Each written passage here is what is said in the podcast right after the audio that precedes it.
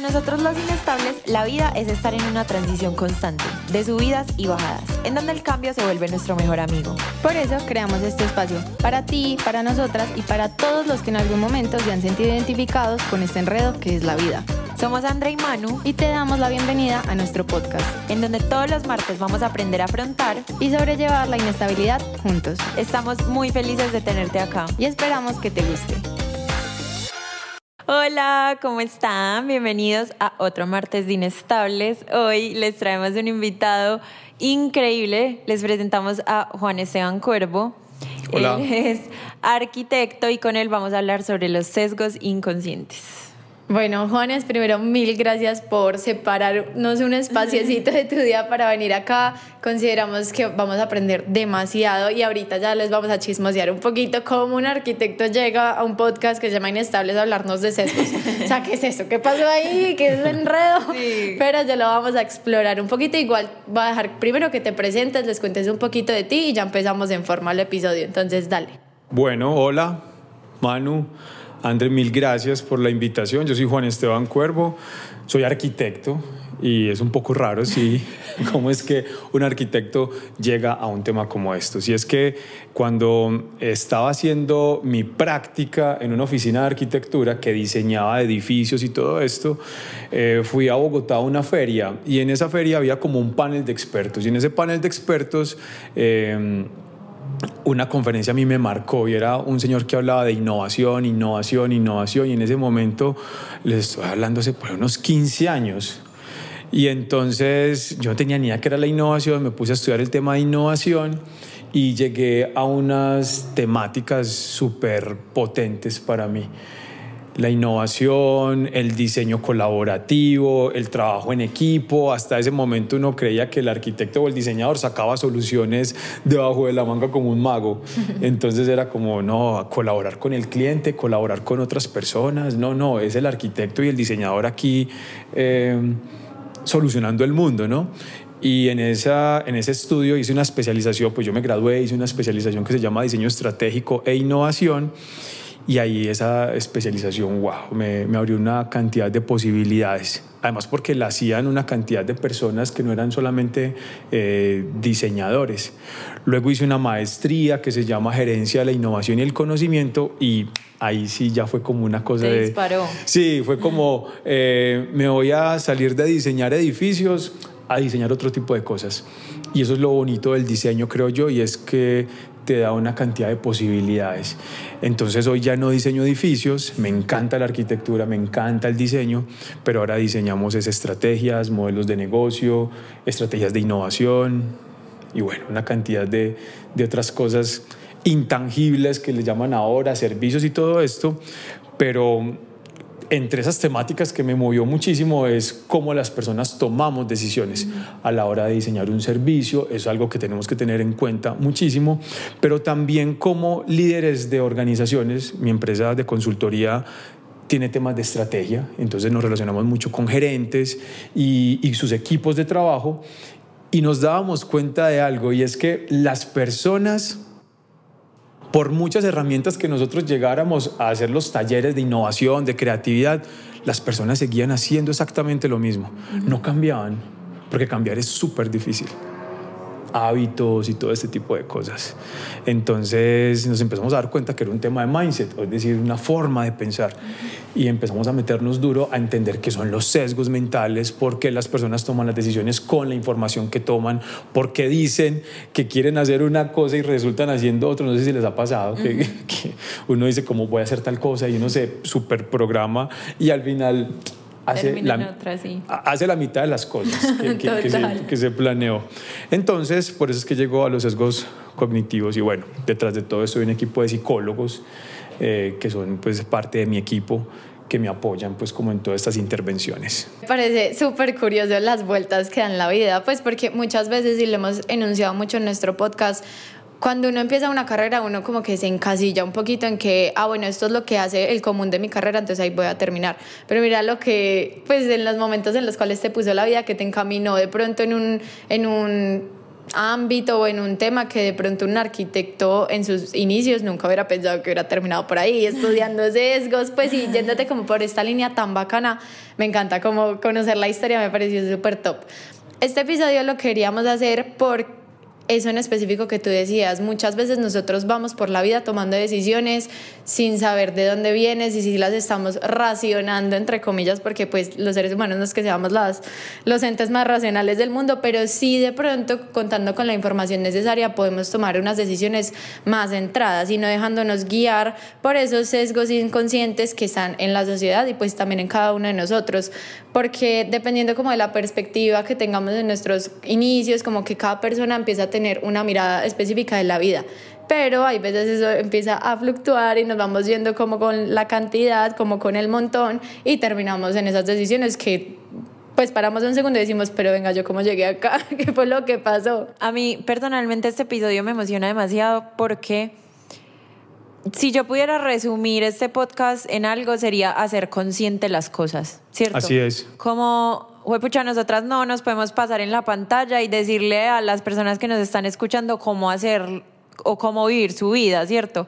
Pero nos dedicamos a anunciar problemas para que la gente al menos lo tenga en la cabeza, como, pucha, es que yo de pronto me relaciono de esta manera por esto, o yo camino por la vida mirando a las personas de esta manera porque tengo esto en mi mente, o esto como un mindset súper así como cuadriculado. Y sí, nosotros como que nos dedicamos a eso, a anunciarlo y a que al menos la gente, si lo quiere cambiar o no, pues esté en sus manos, pero que tenga la información. Ajá, que tenga las bases. Pues aquí, el que quiera aprender se puede meter a este canal y va a encontrar un reguero de cosas que le van como a abrir los ojos de un momento a otro y va a decir, Dios mío, yo cómo estaba manejando mi vida. Pero bueno, muchas personas no tienen ni idea que es un sesgo. Puede ser la primera vez que, que escuchar esa palabra. Vamos mucha información como arquitectura, diseño, yo diseño estrategias, después la otra es que, que mindset. Entonces, yo quiero que nos cuentes qué es un sesgo. O sea, empecemos desde lo más mínimo y ya nos vamos a lo global. Quiero empezar diciendo algo, bueno, ya empezamos, y es que me encanta el nombre de este podcast. Ay, gracias. Eh, creo que es la mejor manera de transitar la vida. Eh, al final la historia que les acabo de contar tiene, es resultado de la inestabilidad. Entonces, buenísimo. Empecemos por el... Pues todo esto ocurre en el cerebro, ¿no? Y hay varias cosas importantes con el cerebro. La primera es que el cerebro es, es, es fascinante, es fascinante porque imagínense esto, el peso del cerebro es 1.5 kilos. Eso representa como el 2% del, eh, el peso, corporal. así es. Pero aún así, consume el 20% de la energía corporal. Entonces uno se pone a pensar, es la cantidad de energía que consume este órgano y todo lo que sucede pues al final del día para que esas neuronas, 11 mil millones de neuronas, que cada una es una cosita independiente que se conecta con otra. Entonces, imagínense la cantidad de conexiones que puede hacer eh, el cerebro conectando neuronas. Y entonces, el cerebro eh, evolutivamente ha sido muy bueno eh, diseñando estrategias para ahorrar energía, porque al final, si consume tanta energía y una lección bellísima a la naturaleza es ahorrar energía. Si algo podemos aprender de la naturaleza es que es bastante eficiente y que siempre está en una búsqueda de ahorro de energía. Entonces el cerebro eh, desarrolla unas estrategias para ahorrar energía. Aprender es una de ellas. Cuando aprendemos algo, pues al final lo que estamos haciendo es ahorrándonos tiempo y un montón de esfuerzo para no todas las mañanas tener que aprender a amarrarnos los zapatos. Ustedes se imaginan todos los días. No nos llegó. no llegamos. No, llegamos. no llegamos a clase. No es claro. Entonces el cerebro aprende para ahorrar energía, pero es una contradicción. Y aquí hay una cosa fantástica. Y es que cuando hablamos del cerebro siempre vamos a estar hablando de contradicciones y paradojas. El cerebro aprende para ahorrar energía, pero aprender cuesta mucha energía. Mm. Entonces piensen algo como que cuando nacemos el cerebro tiene como unos caminitos que cuando ustedes van por el, eh, no sé, eh, por alguna eh, montaña hay como unos caminitos pequeños. Uno cree que por ahí caminó alguien. A medida que más personas caminan por allí, pues el camino se va estableciendo muchísimo más. Eso pasa con las neuronas. Y entonces al final cuando decimos que aprendimos algo, es que caminamos mucho por ese caminito y se volvió, fue ya una calle, una autopista. Entonces, cuando se nos facilita hacer algo, es porque ya transitamos mucho y entonces decimos que aprendemos. Primero. Lo segundo es que en esa lógica de estar ahorrando energía el cerebro, pues le gusta tomar atajos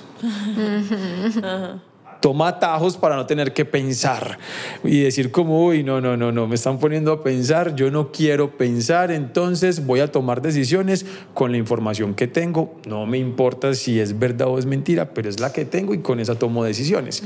Eso es lo que es un sesgo.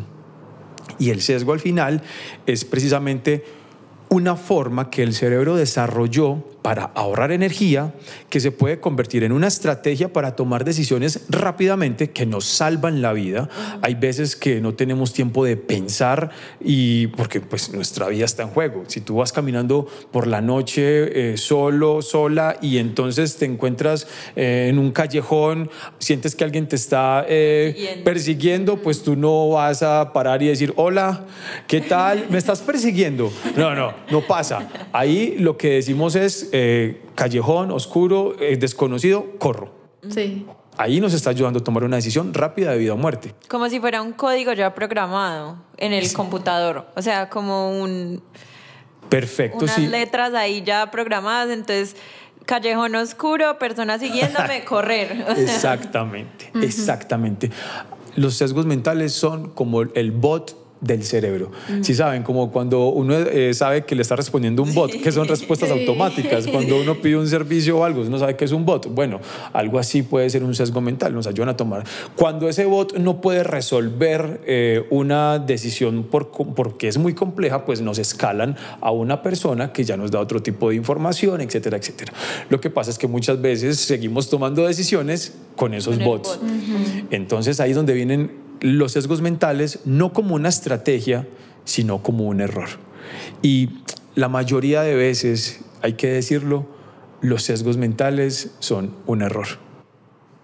Ese es como, como, como el, principio, ¿no? Que, que el sesgo mental nos saca de problemas, nos ayuda en un asunto de supervivencia, pero si siempre estamos en una lógica de supervivencia, estrés, desespero, ansiedad, eso es estado de supervivencia siempre.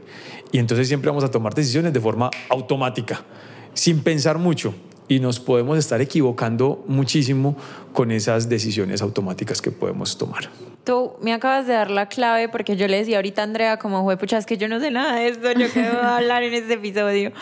Pero me acabas de dar la clave como que me conecta con el tema y es que yo soy una persona increíblemente ansiosa. O sea, tú no sabes mi ansiedad al nivel que llega. A mí todo me genera ansiedad. Hace poquito estaba como pensando con una amiga que yo para graduarme de la carrera tengo que presentar unos exámenes y uno se exime con cierto promedio y yo desde segundo semestre estoy estresadísima por esos exámenes.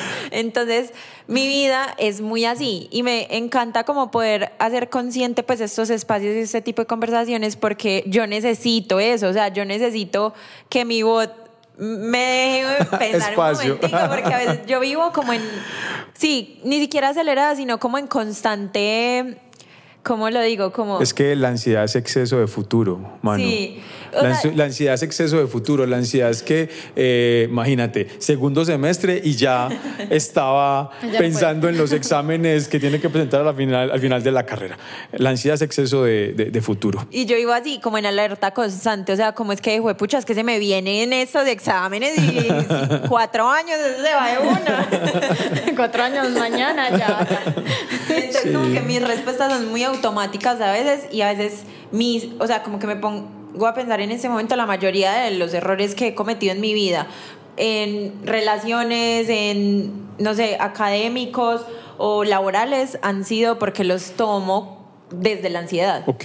O sea, los tomo por estar ansiosa. Es como, necesito esto, ya, ya. Sí, ya. pues llegas a esa respuesta rápida, no Sí. alcanzas ni a procesarlo, ni racionarlo, ni miremos pros contra, nada, eso, pum, ya, salió así. Yo estoy súper emocionada porque yo sí tuve la oportunidad de ver una materia que se llamó neuromarketing, donde me explicaron un poquito de esos sesgos. Y yo creo que les va a pasar cuando lo empecemos a hablar que uno era así. Uno, yo sí fui, sí fui en todos los casos. O sea, han jugado conmigo toda la vida y yo me he dejado. Pero lo vi desde una perspectiva muy desde el negocio, desde el marketing y hoy quiero que lo, que lo miremos cuántas veces hemos caído como en algo mucho más cotidiano, ¿cierto? Entonces estoy muy feliz y ya quiero que comencemos. Pero, pero tiene mucha lógica lo que dices. Quienes mejor entienden y saben sobre sesgos mentales son los políticos, los periodistas y Los publicistas. Duro, es que en serio es muy fácil jugar con uno. Escucha, lo manejan a uno con un dedito.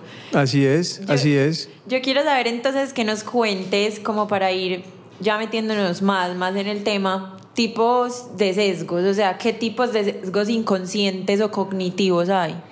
Uf, hay un montón. Hay varios. Hay muchos, en realidad, pero los podemos como eh, clasificar, no, como englobar en, en- en- unas categorías. Y es que existen sesgos de percepción, existen sesgos de memoria y existen sesgos, eh, digamos, como para tomar decisiones, como de interpretación. Al final, todos son para tomar decisiones. Nos estam- estamos constantemente tomando decisiones. Desde el momento cero que abrimos los ojos, ya decidir si nos vamos a levantar para ir a clase o no es una decisión. Desde el momento cero estamos tomando decisiones y entonces es algo que siempre está con nosotros. Los sesgos, pues no nos, no nos vamos a concentrar en todos porque son muchísimos, pero al final eh, te puedo decir que los que más estudiamos nosotros por lo que hacemos, por mi, por mi empresa, son son los sesgos de, primero, el sesgo de halo, como de, de halo quiere decir como de, de que veo a una persona y como está vestida, ya creo que sé toda su vida, ya creo que sé de dónde viene. Yo me sé una historia de dos amigas que se conocieron. ¿Por, por, ¿Por qué? Por un hombre. ¿Cómo es que le dicen ustedes? Por un hombre. Por un hombre. Ahora- y que se caían mal, ¿no? Sí. Sí.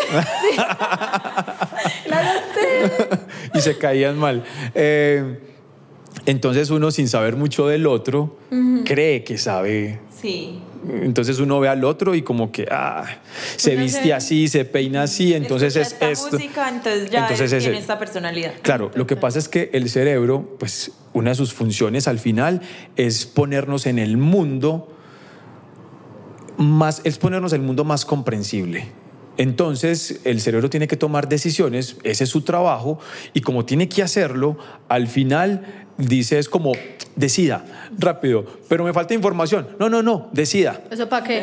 Exacto, decida. Entonces, eh, vemos a una persona y por cómo se viste, por cómo habla, por ya creemos que sabemos todo de esa persona. Eso es un sesgo. Pero insisto que esto hay que entenderlo es en situación.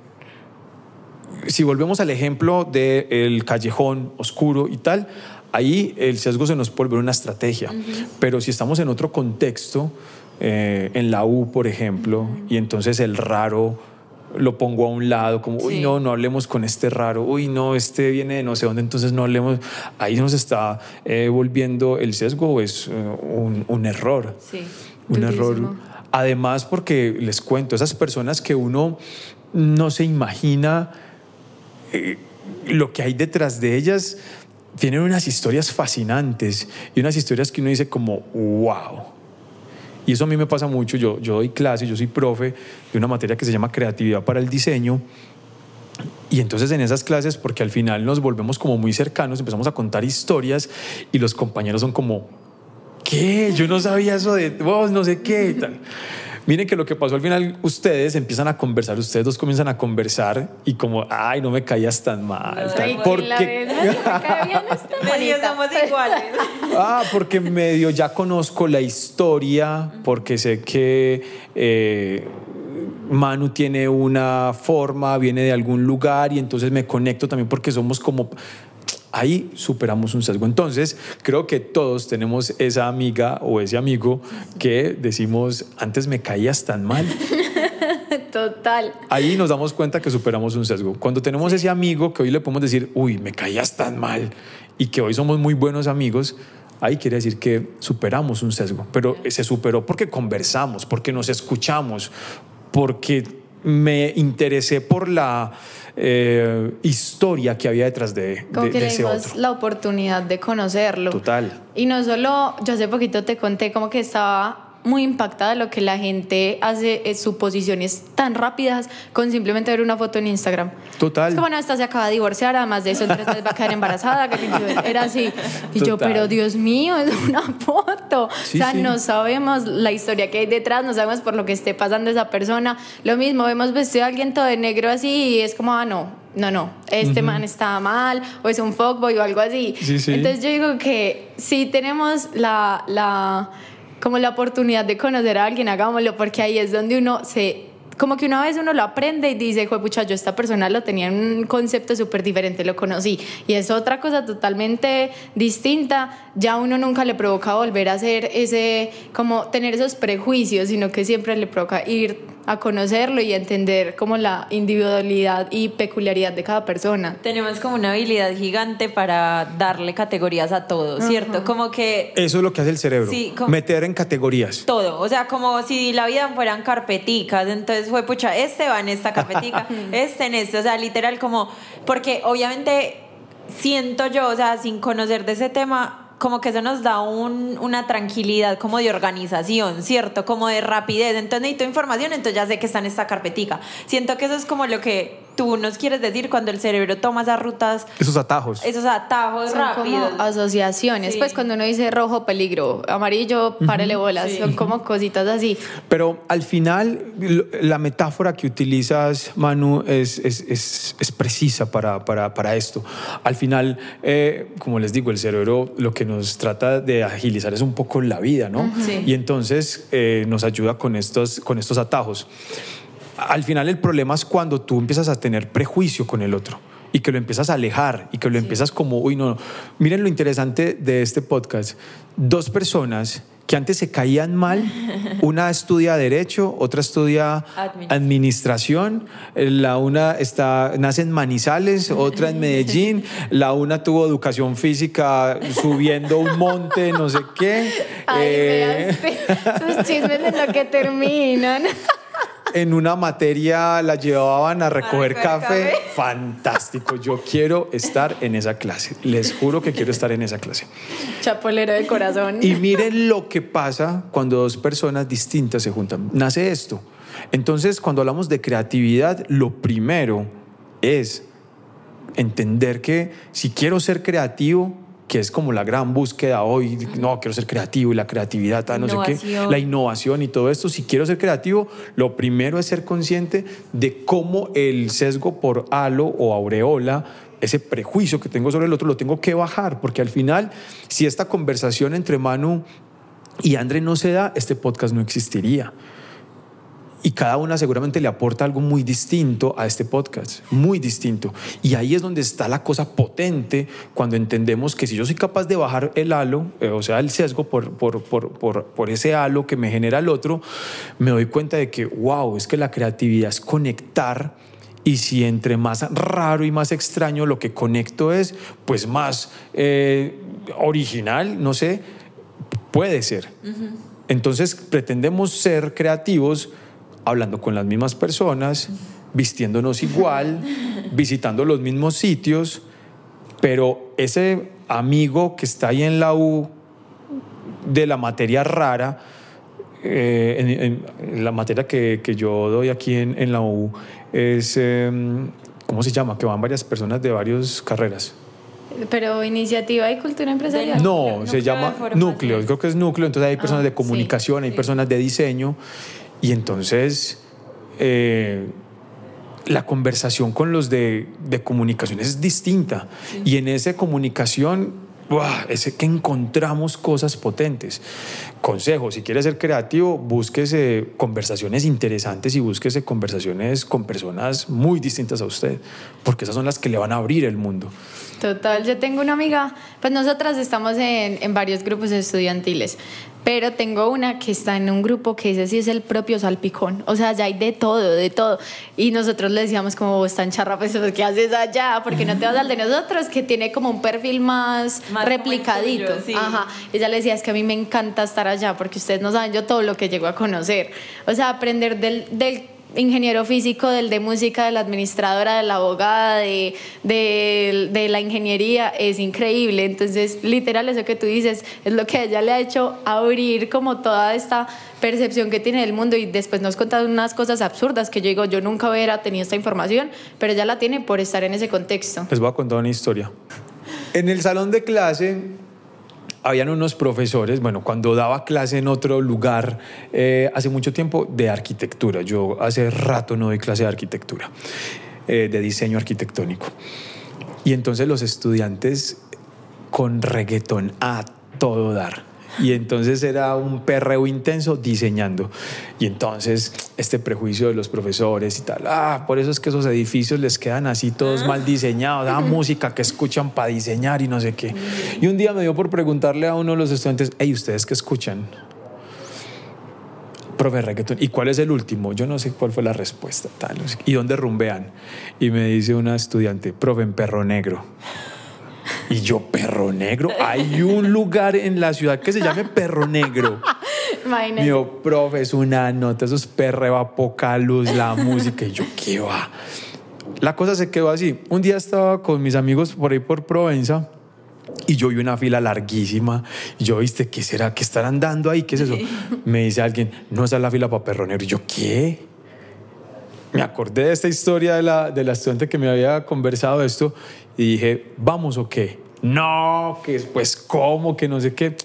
Al final lo que pasó fue que resultamos en Perro Negro bailando y ahí bajó todo mi prejuicio con el perreo. O sea, ya me declaro eh, full Fan reggae- número uno. Sí, del perreo. Así es. Pero miren que lo, lo que es el prejuicio, ¿no? Como que, uy, no, no, no, eso no, no, no. Entonces, claro, creemos que tenemos todo el contexto de algo solamente por una, Una pequeña imagen. información, una, una pequeña información. Entonces, eh,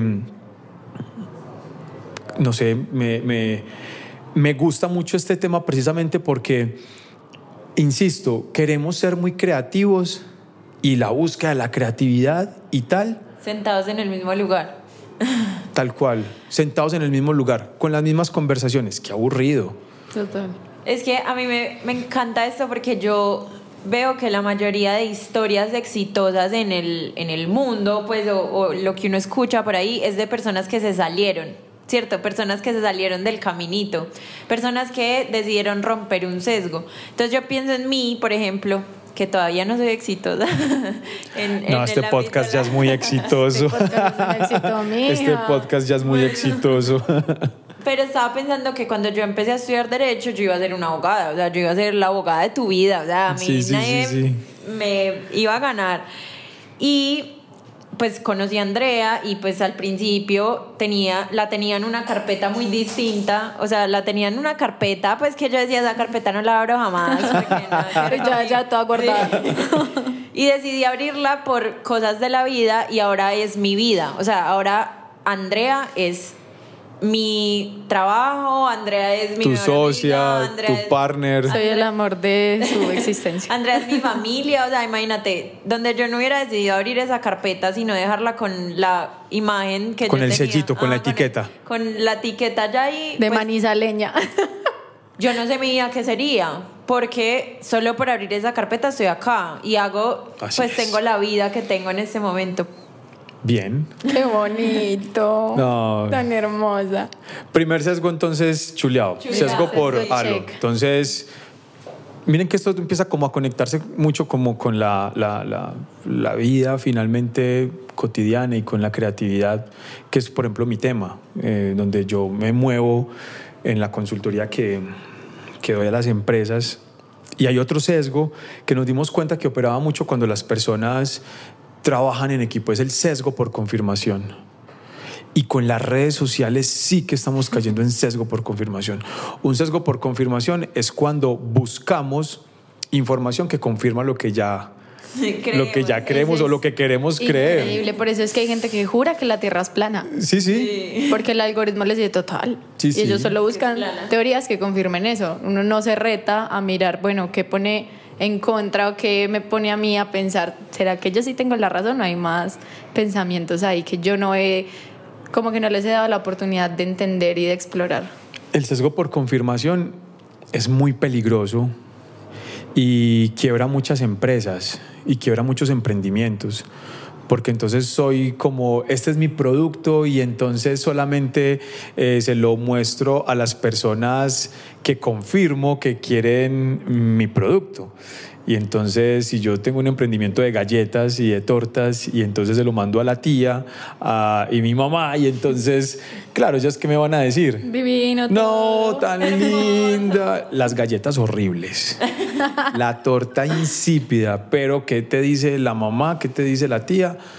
¿Qué te dice el tío? No, súper. Además, pues que lo ven a uno como sufrir con. Obviamente. Como, este es el emprendimiento de mi vida. Entonces, no, ¿cómo le vamos a decir al niño, a la niña que, que Qué le quedó maluca? galletas. que le- Pero entonces uno sale y se lo entrega a alguien, se lo entrega a alguien que no tiene como ese vínculo con uno y entonces se enfrenta a uno con la verdad.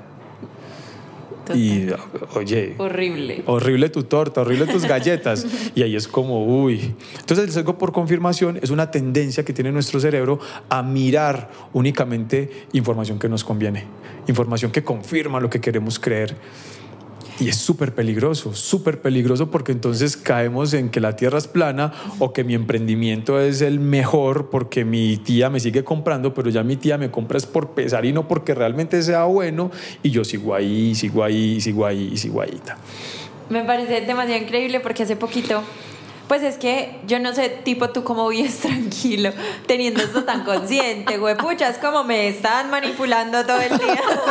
porque, Pero uno porque lo- hace poquito nada. me asusté horrible, o sea, yo decía como que miedo y horrible porque me vi en Netflix el documental del caso de Johnny Depp con Amber Heard. Sí. Sí.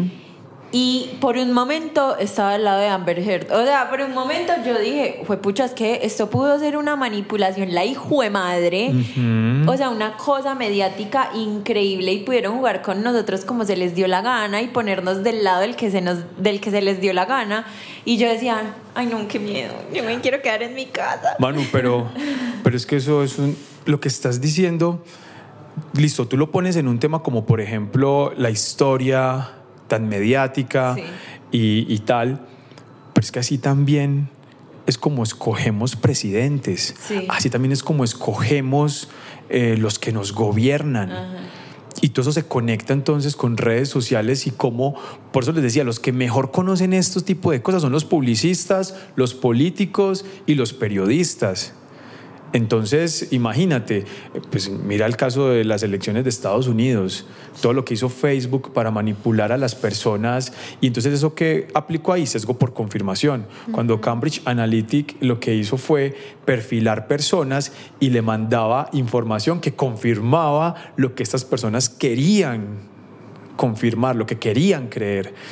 Y entonces hoy lo que está sucediendo con los sesgos y con las redes sociales es que está en juego nuestra democracia y no solamente en nuestro país, en todo el mundo. O sea, hoy más que nunca el, el- el mundo está en una fragilidad, en una inestabilidad tremenda. Entonces, esto es un asunto bastante, bastante serio también. O sea, esto nos afecta a la vida en muchos niveles, en muchos niveles. Inimaginables. Los pensamientos moldean nuestra mente. Qué teso. Entonces, miren que esto, uy, Qué miedo. sí, pero sabes, yo creo que ahí la, la, la, la clave es la conciencia, lo, como lo decías, como, como ser consciente. Y al final también es como, yo a cada ratico caigo en sesgos mentales. Es que eso es un asunto humano, es un asunto eh, de la biología evolutiva de nuestro cerebro. Al final es que seas consciente por qué estás tomando una decisión. Es decir, cuando estás frente a una vitrina y ves ese suéter que te encanta, que vale un dineral, y tú dices, es el momento para comprarlo. ¿Será que espero un momentico más? ¿Será que me paro un momentico por el impulso? Y bueno, ahorita hablamos de cómo superarlos o cómo, yo no sé si superarlos, pero sí cómo un poquito controlarlos, Sobrellevarlos, sobrellevarlos. Ahorita hablamos un poquito de Sí. eso. Entonces, sesgo por confirmación. Es buscar información que confirma lo que queremos creer. Y las mamás sí que... Eso iba a decir yo. Te lo juro. Yo iba a ¿Qué ibas decir, Dios mío, que en las familias eso es demasiado difícil. Pues en las generaciones, uno enfrentarse a una generación diferente es muy teso, porque si ellos quieren buscar información que confirmen todas sus creencias, la van a encontrar. Y si yo la busco, también la voy a encontrar. Entonces, ¿ahí ¿qué hacemos? Por eso uno no habla de política. Ni de Pero sabes, Con nadie. Pero sabes, no, yo creo, mira, yo creo que sí tenemos que hablar. eh, hay un jueguito que a mí me encanta, que es un juego que se llama eh, No Apto y son tarjeticas con preguntas súper incómodas. Sí. Pero es, un- es una nota. Yo lo, yo lo Qué tengo. bacano, yo lo jugaría, está muy top. Sí, yo lo tengo y entonces eh, estamos ahí con los amigos, tal, no sé qué, y en, una cena o algo y sacamos el jueguito y tú sacas una pregunta al azar, tal, y son preguntas súper incómodas, súper incómodas. Pero al final, eh, Andrés, yo creo que no es un asunto como de tratar de convencer al otro, ¿sabes? Sino de aceptar. y hay una conversación. Y yo creo que, y ya vamos a hablar del cerebro blandito, ya vamos a hablar como de la plasticidad neuronal. Hay veces que creemos que cambiar de opinión es de es señal de débiles. De débiles. Y no. Y no. Total. Cambiar de opinión no es una señal de, de debilidad. Todo lo contrario, es una señal de absoluta valentía Y apertura. y de también. apertura y de conciencia. Imagínense, le mando un saludo a una gran amiga, a Marce, que seguramente nos va a escuchar, nos está escuchando. Marce es médica. Marce es médica, se especializó en patología, es patóloga, trabaja como médica patóloga y tal, y hoy está estudiando diseño. Entonces, Wow. sale de trabajar, sale de su microscopio, de mirar, tal, no sé qué, y contra todo pronóstico, contra todo miedo, contra todo asunto, contra todo cuestionamiento, decide estudiar diseño de interiores. Qué bacán. ¿Qué más valentía que es? O sea, Re valiente. súper valiente, ¿no? Y ahí hay muchos casos, lo que hablas ahorita, por ejemplo, de las, de las, eh, de las personas que se cambian de carrera por allá en séptimo semestre o que estudiaron una carrera por presión de grupo, que eso es otro sesgo. Sí. La presión de grupo es el- la, la presión de arrastre.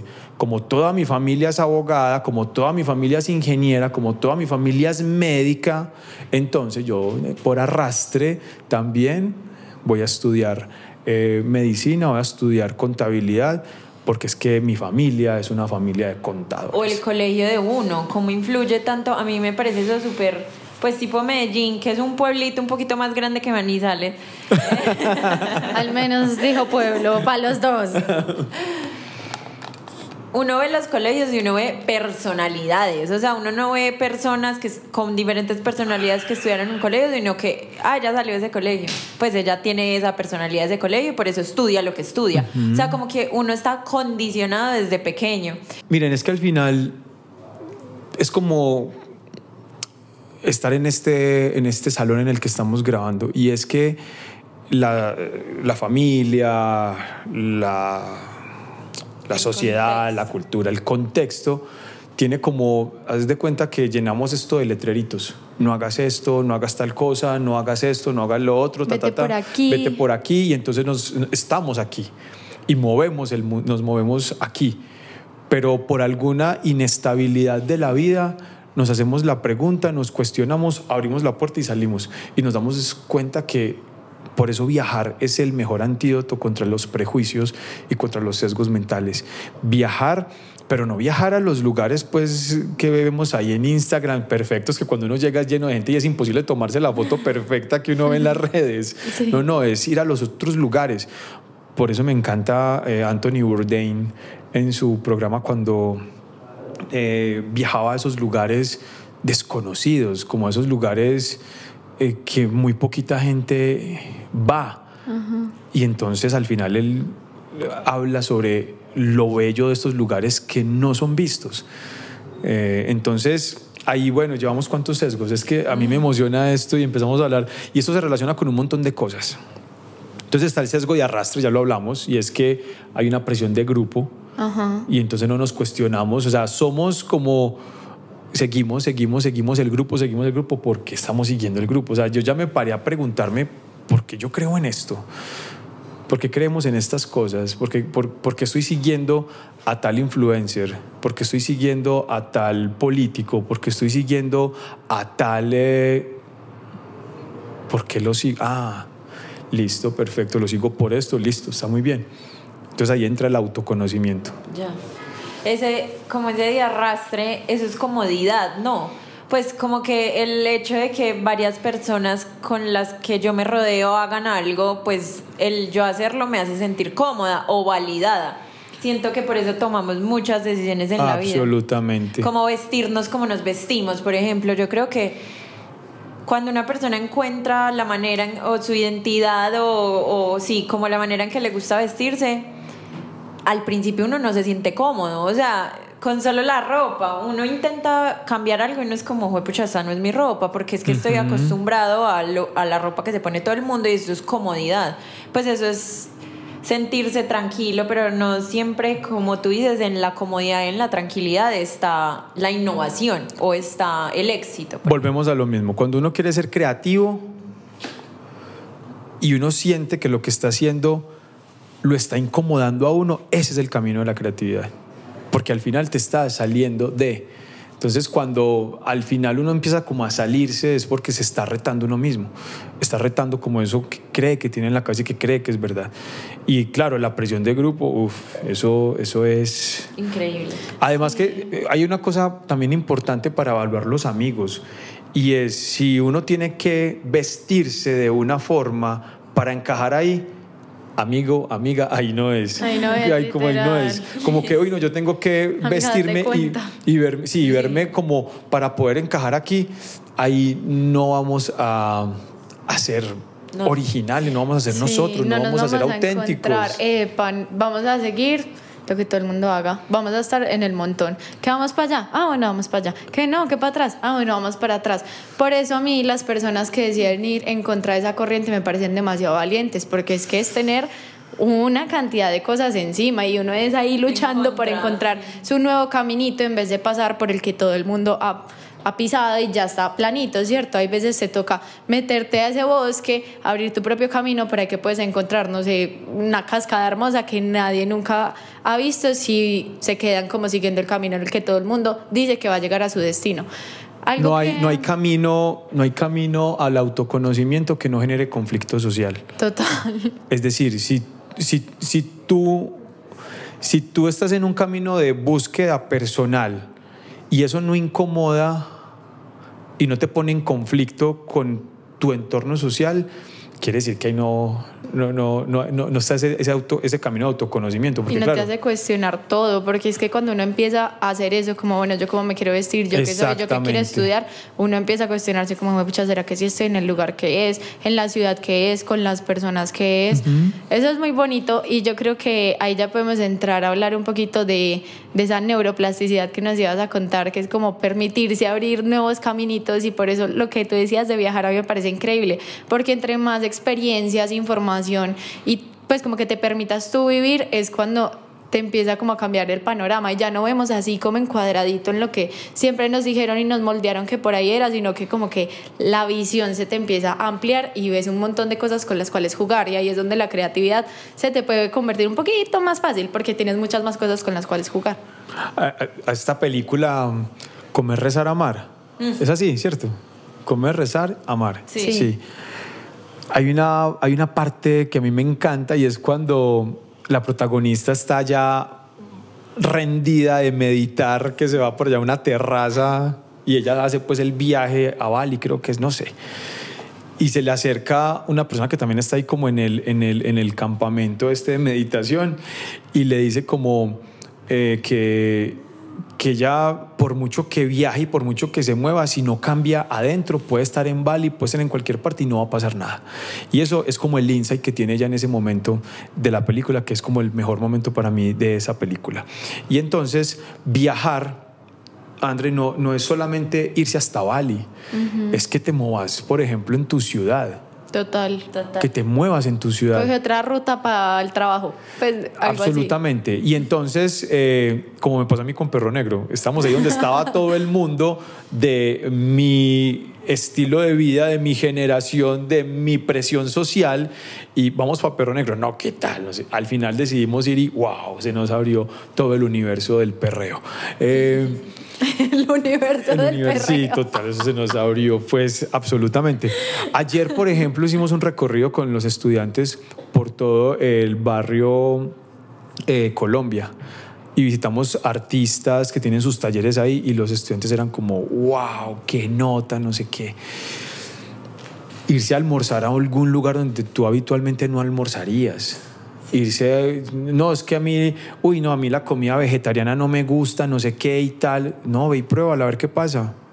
Pr- Pruébala a ver qué pasa, ve, ve y prueba otra, otra cosa. Entonces ahí comenzamos a aprender cosas nuevas. Si yo no soy capaz de relacionarme con personas distintas a mí, primero aumenta mi, mi ansiedad un poco y el sentido de, de cómo superar un rechazo. uf, Fue pucha, sí. Entonces, o como por ejemplo, a partir de una conversación con alguien totalmente distinto a mí, no tratando de convencer al otro de por qué la Tierra es plana y tal y no, es, ven y contame eso de la Tierra plana. Yo soy feliz preguntándole a la gente por qué. Sí, Porque sí, sí, piensa sí. como Sí, piensas. Hace poquito nos, nos pasó algo y es que como que nos empezaron a hablar de que una persona cercana está en un poliamor. Y yo sé que otra persona hubiera dicho, ¿qué? ¿Qué es eso? Yo solo era, cuénteme cómo hace. Pero ahí lloramos, pero tienen un grupo en WhatsApp. O sea, éramos éramos ni siquiera como categorizando porque intentamos, creo que las dos hicimos el mismo ejercicio porque nos estábamos mirando como de, es que eso no es malo, es otra cosa, ¿sí me entiendes? Sí, O sea, sí, sí, y sí. que nota entenderla. Sí, y que notas saber por qué funciona así. No significa que yo tenga que estar ya en esa vida o, o que porque lo quiera experimentar o conocer. O Pero por lo menos darse la oportunidad de saber Sí. qué es lo que sucede ahí para no juzgar. Y quitar Sí. prejuicios, eso iba a decir. Total. Después de todo esto que hemos hablado, saber cuáles son esos tipsitos para entonces manejar esos sesgos, para quitar esos prejuicios, para darte la oportunidad de explorar un poquito más y no dejar que la sociedad y tus sesgos y tus percepciones antiguas te guíen por la vida. Y para moldear ese cerebro blandito, o sea, no moldearlo, sino como expandirlo, creo yo. Esa es la palabra, expandirlo. Pues uno que tiene que hacer en, en el día a día, o por ejemplo, tú qué haces día a día desde que tienes esta información para tomar decisiones en tu vida. Entonces, la neuroplasticidad es la capacidad de aprender. Y todos tenemos capacidad de aprendizaje, incluso hasta las personas con mucha edad. Ya las neurociencias nos dijeron, eso es mentira de que si uno se pone viejo, no, loro viejo, no aprende a hablar, es mentira. Uno deja de aprender por varias cosas. La primera es por falta de tiempo. Hay que sacar tiempo. Hay que sacar tiempo para aprender cosas nuevas. Lo segundo es por falta de motivación. Te, te tiene que motivar. La curiosidad es un motivador esto que ustedes hacen es lo que los motiva a tener conversaciones bacanas. Entonces, la curiosidad fundamental. Es, es muy importante la curiosidad ante, ante todo. Entonces, eh, la neuroplasticidad es la capacidad de aprender y el aprendizaje es sacando tiempo y teniendo una motivación genuina para, eh, para aprender. Al final los sesgos mentales son, son respuestas automáticas y ante una respuesta automática lo que hay que hacer, así suene muy de cajón y es cuando una persona está súper enojada que lo mismo que le dicen, tranquilo, respira y eso los vuelve muchísimo, y eso como queda más rabia. Pues, al final eso es lo que hay que hacer. ¿Por qué? Porque recuerden, esto está en el cerebro y el cerebro funciona con dos cosas, glucosa, o sea, azúcar, que ojo con el azúcar, no estoy diciendo que se metan eh, ¿Qué un me montón- dijo? Yo ya digo. Quiero chocolate para tomar decisiones. pero Mi funciona, pero puede funcionar. Hay que tener cuidado con el azúcar. Pero la glucosa también se encuentra en otros lugares, como las frutas, Más las saludables. verduras, por ejemplo. Pero el cerebro funciona es con glucosa y oxígeno. Eso es lo que hace el cerebro. Con el oxígeno quema esa glucosa para poder funcionar. Entonces, mientras más oxigenemos el cerebro, mejor va a tener combustible para pensar y procesar. Entonces lo primero es respirar. Respirar. Pero ojo, no es que uno esté furioso y trate de hacer los ejercicios de respiración ahí, porque eso, no, cuando te dicen cálmate, respira, y uno antes se, se agita más y se, se, se, se- se- se pone más eh, colérico, al final lo que hay que hacer es entrenarse. Uno, uno no uno no medita o uno no respira. Yo tengo, estoy volviendo a la, meditación porque la había abandonado por un montón de trajines y tal. Estoy volviendo a ella. Entonces, respire cinco minuticos por la mañana.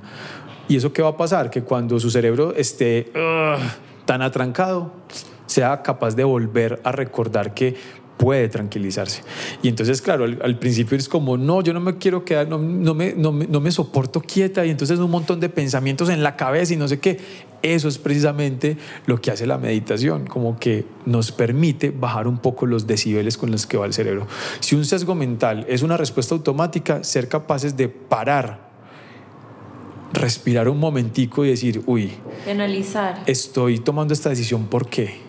¿Por qué estoy tomando esta decisión? Ah, por esto, por esto, por esto. Listo, entonces como que... Pero eso no, eso no es del momento, eso es de entrenamiento. Entrenarse, entrenarse, entrenarse. Es que una persona se puede quebrar a punta de sesgos mentales, ¿no? Total. O sea, No, y se puede hundir, o Sí. sea. A mí me parece eso hermoso de la respiración porque yo empecé terapia, o sea, yo nunca había tenido como una relación estable y ahora la tengo y por primera vez en mi vida experimenté que es estar enamorada de alguien. Y hace poquito estábamos hablando que yo soy de esas personas como muy como que prenden bajada, o sea, a mí a mí todo me da rabia y me alineo muy rápido, yo vivo las emociones muy así y cuando empecé, obviamente uno enamorado, las cosas le duelen más, le afectan más, le como que todo llega más al corazón, entonces al principio fue pucha, yo era un caos, yo de hombre lo iba a matar, o sea, qué pecado, yo no sé ni cómo estuvo conmigo. Y empecé terapia por esto y por muchas cosas más, pues también por inestables, y me di cuenta que en la respiración encontré la manera de hablar con él, sin pelear, por ejemplo. Entonces yo antes no sabía decirle algo y ahora algo que me da rabia de una o porque sigo siendo ese fosforito, el hecho de respirarlo ya hace que yo le sepa decir las cosas y él me sepa entender para mí respirar es la solución de mi relación. O sea, respirar es como arreglé. No, para mí es de la vida. Pero- O sea, a mí me ha solucionado mi vida laboral, mi vida personal, mis relaciones de amistad, mis relaciones amorosas. O sea, desde que tú te permites tomarte esa pausa y no ser tan impulsivo en todo, en decir algo que me molestó, en explotar del estrés, en hacer una compra rápida, desde que tú te permites, hey, espere, pensémoslo. sí, sí. O sea, ¿Qué no seamos tan como, como animalitos, no seamos tan instintivos. Esa es la palabra. Literal. Es que sí. compartimos un cerebro con los animales. Y Nuestro primer las cerebro desde ahí. es un cerebro animal. El que nos da la emergencia, ¿no? Pues el, Sí. que nos, el que nos pone en estado de emergencia es ese, pues el que nos guarda la energía. Yo eso lo aprendí hace poquito, como el encargado de El limitar cerebro límbico, el reptiliano. El reptiliano es ese. Entonces, si nosotros dejamos en las manos de, ese, de esa partecita del cerebro nuestras decisiones, pues como así impulsivas como era yo. Ay, mira, hiciste esto, me dio rabia porque no actas como yo quería. Sesgo de confirmación. Luego me vuelvo y digo, güey, pucha, es que él tiene las razones que hasta yo estoy de acuerdo ya, después de escucharlo y respirar, de por qué actúe de esa manera. Ahora, segundo punto que ya Manu lo acaba de decir. No, la terapia es súper importante. De hecho, eso hace parte pues como de mi canasta familiar también. Eh, y es el autoconocimiento. Y cuando uno va a terapia, tiene autoconocimiento. Y el autoconocimiento, al final, lo que te permite a ti es que cuando estás en un grupo, en un cardumen de gente que se está moviendo y yendo y vistiéndose y viendo lo mismo y tal, no sé qué. Uno no se pierde. Exactamente. ¿Por qué? Porque tienes un autoconocimiento de cuáles son tus valores, cuáles son tus principios. Por favor, escriban cuáles son sus principios escríbase cinco principios. Mi principio de vida, incluso los principios pueden cambiar, porque no son los mismos los principios y las prioridades que tú tienes cuando estás en la universidad a cuando sales a trabajar. Entonces los principios no son unas cosas inamovibles, no, no, es la situación. Recuerden, siempre es un asunto de situación. Entonces escriban sus principios en este momento cuáles son mis principios. Sí, es que este, este, este, este, y cuando uno esté en esa sensación de cardumen, volver a esos principios. Yo sí estoy de acuerdo con esto. Total. Entonces ahí es cuando yo soy capaz de dar un paso atrás y decir, bien puedan sigan ustedes, yo me quedo, yo me quedo. en esta estación, yo me bajo aquí, nos vemos más adelantico, porque tampoco tiene que ver con eh, cancelar eh, relaciones y tal, no, no, no, pues vayan, yo los espero y aquí nos volvemos a ver cuando, cuando, cuando vuelvan, pero es porque tengo claro quién soy, cuando tengo claro, hay una frase que me gusta mucho que cuando una persona original, esa es una frase de Adam Grant, un libro bellísimo, se los recomiendo, originales, dice Adam Grant, cuando una persona toma decisiones, las toma no calculando lo que va a pasar afuera ni qué van a decir afuera de mí, sino que toma decisiones pensando en quién es o quién quiere ser.